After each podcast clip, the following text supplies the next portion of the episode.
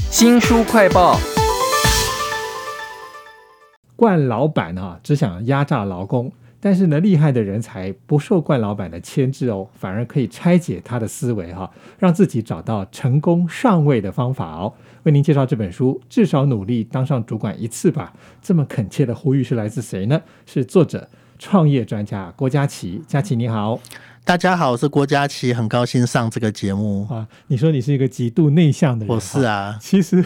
跟你聊了一下，我觉得好像已经很社会化了。我看你的工作非常多的经历，然后你说你创业是有哥哥在旁边推一把，老婆也在弥补你的某些缺点哈。那为什么你这么内向的人愿意写这个书，分享你的心得呢？哦，我是真的很内向，我小时候是不讲话的哦。那其实 慢慢的，我觉得人还是要社会化，就是不然你会非常的吃亏。好，那写这本书是因为我自己在职场上有在大公司的经验，五万个人的公司，哦，也有到自己一个人创业的经验哦。那在这两个角色反复切换的时候，会发现，哎，其实当初在职场上啊，有一些想不通的事情，其实现在想通了，会觉得从老板的角度来看呢，好像其实很多东东西是可以争取，是可以努力的。那包括当上主管，也是一个，就是你的视野会更高，那你的想法其实会更开阔，所以会蛮鼓励大家当上一次主管。那也是把过去的想法跟现在的想法加总在一起，那得到一些启发，想要分享给大家。我印象最深的啊，在这本至少努力当上主管一次吧里头，你有讲到说一个很错误的决定，到了很久以后才发现员工早就已经有想法，但没有跟你。讲，所以其实，在不同的视野里头，会看到不同的东西。那我们这些员工可能会觉得说，啊，老板是我的小人。可是你可以想想他是怎么想这件事情。也许你会觉得那个小人其实也是一种贵人哈。那因为你自己的经历，我觉得非常有趣。因为从最最硬的那种什么工程师啊，对啊，到后来当老板又自己创业。那我很好奇，就是你现在正在创的这个业叫做什么？拍拍圈 Pop Chill。哎，对。那如果你是老板，或者是你是员工？你们在看这个拍拍圈的时候，可能会想到什么事情？要要做什么事不一样吧？是啊，我觉得是不一样的哦。例如以员工的视角来说，你容易想的就是我怎么把自己分内工作做好哦。但是以老板的角度来看哦，老板都是一台效益计算机哦，他想的就是怎么为公司赚钱，怎么帮公司省钱，那怎么确保最后公司是成功的？所以我也不能说他格局比较大，但是想的就是不一样。哦，那当你这么想的时候，其实压力是很大的。你不会想说，哎，只是把分内事情做完。你会想到底公司还需要什么？那做什么事情是对公司最有利的，你就会下手去做。那个拍拍圈我看了一下，很多的包包在上面，有人要卖，有人要买。对，我想写城市的人可能就是觉得说，就是不要有错就好了，对不对？对，写程式的人可能觉得不要有错，但是老板的思维是：哎，我这样子做是不是就够了？我到底要做哪些事情才能够增加网站的转换率啊？哦，或者怎么样让公司成功？想的可能还是有一些差距。是我看你自己也曾经做过一件事，就是自己好玩，想要让你的城市更完美。老板在旁边就说：“这种事情跟我们的。”整体的效益是没有关的，你就下班自己再去花时间做哈。在这本至少努力当上主管一次吧，这个语气非常的恳切 啊，很难得有人这样子告诉我们说啊，来试试看。一开始我讲的那个冠老板哈，其实我就很想拆解他的思维，他在想什么东西。如果是从你现在的角度来看，是什么感觉呢？我觉得冠老板的话，他可能就是一种比较不体恤员工的老板哦。好，那这种老板的话，通常是非常的自我思维哦。但是我觉得，以我们在职场上的长久的经验，你要走的长久，其实基本上你必须还是要把员工放在一个重要的位置哦，或者你的股东或者你的客户都是很重要的人哦。所以这可能是一个好的老板跟冠老板的差距。好，那我自己也常常提醒自己啊，就当。上老板了之后，不要变惯老板哦。那刚刚你提到的故事，好像是过去员工常常都不敢跟我说话，所以知道我犯了一个大的错误，还是不敢跟我讲哦。那我就会警觉哦，就是啊，糟糕，我快变成惯老板了，我必须要拉回来自己一点。对我必须要多尊重员工的声音。一言堂是不好的，公司需要接纳多元的声音是重要的。嗯，好，所以我也一直在提醒自己，就是怎么做到这件事情。是我看你讲到那个老板的思维里头有几个字也蛮好的，员工不论做什么都要让老板放心。嗯啊，然后你用一个打篮球来做比喻，我觉得也蛮有趣的。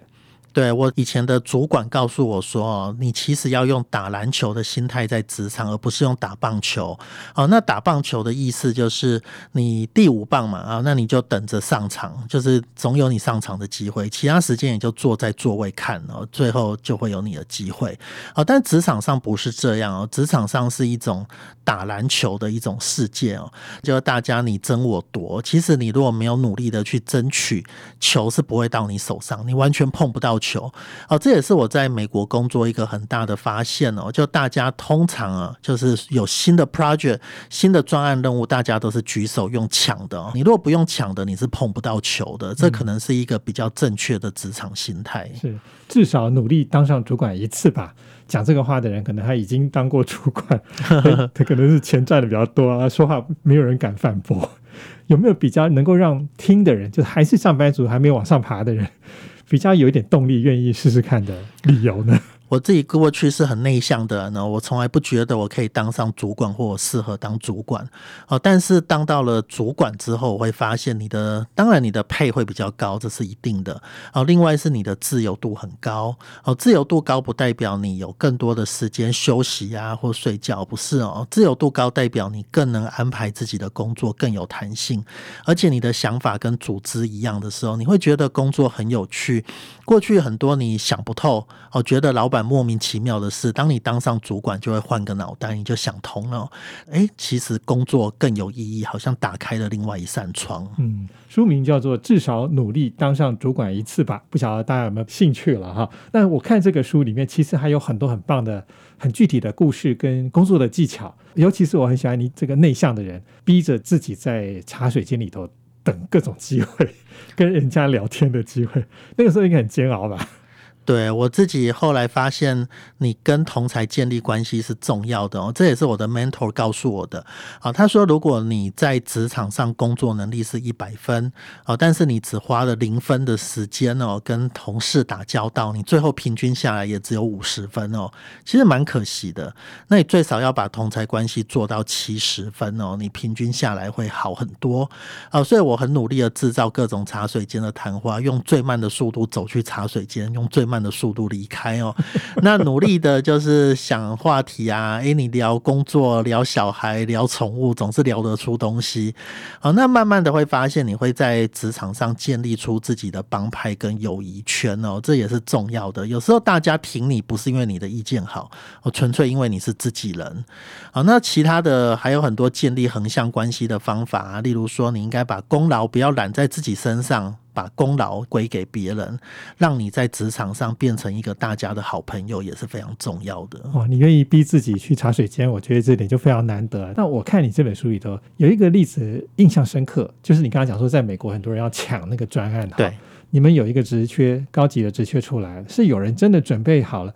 一下给你一个简报，马上就升官加薪。对，这个故事就是我们早上有一个主管缺出来，那到下午就有一个人举手说：“哎，我想要争取这个职务。”他连投影片都做得非常完整哦，介绍他为什么适合这样的职务。那我们就很好奇啊，说：“哎，你怎么？”这么快就准备好？他说不是这么快准备好，他已经准备好很久了。那我们很快就决定把这个职务给他，因为他是一个可以让我们放心的人。那你可以想象，就是当别人是这样争取的时候，如果你只是被动的等待哦，用打棒球的心态等着，诶，会不会有人来征询你的意见？你可能永远都等不到的。书名叫做《至少努力当上主管一次吧》哈，我觉得看的时候非常受用。除了这些技巧以外，还有一个 Q&A。那我自己印象很深的就是梯梯型人才，这是什么概念？梯形人才就是你要在你的专业非常的强哦，但是你不只是这样，你能够在横向的发展哦，就是梯是一横再加一竖嘛，哦，所以你的那竖就是你的专业深根的很深哦。那横向的话，你必须也要能够顾及你的同才关系啊，或者有一些软实力啊，不管是商业思维、管理思维或经营的思维，可能都也是重要的。那这样的人才在企业里非常吃香，因为你不只有你的专业能力，你有横向沟通通。的能力，这样的人才常常都是主管哦出缺的时候的第一人选。嗯，至少努力当上主管一次吧，哈，站高一点，拥抱职场新视野。非常谢谢作者啊，创业家郭佳琪，谢谢您，谢谢谢谢。也请记得帮我们新书快报按个赞、分享以及留言哦。我是周翔，下次再会。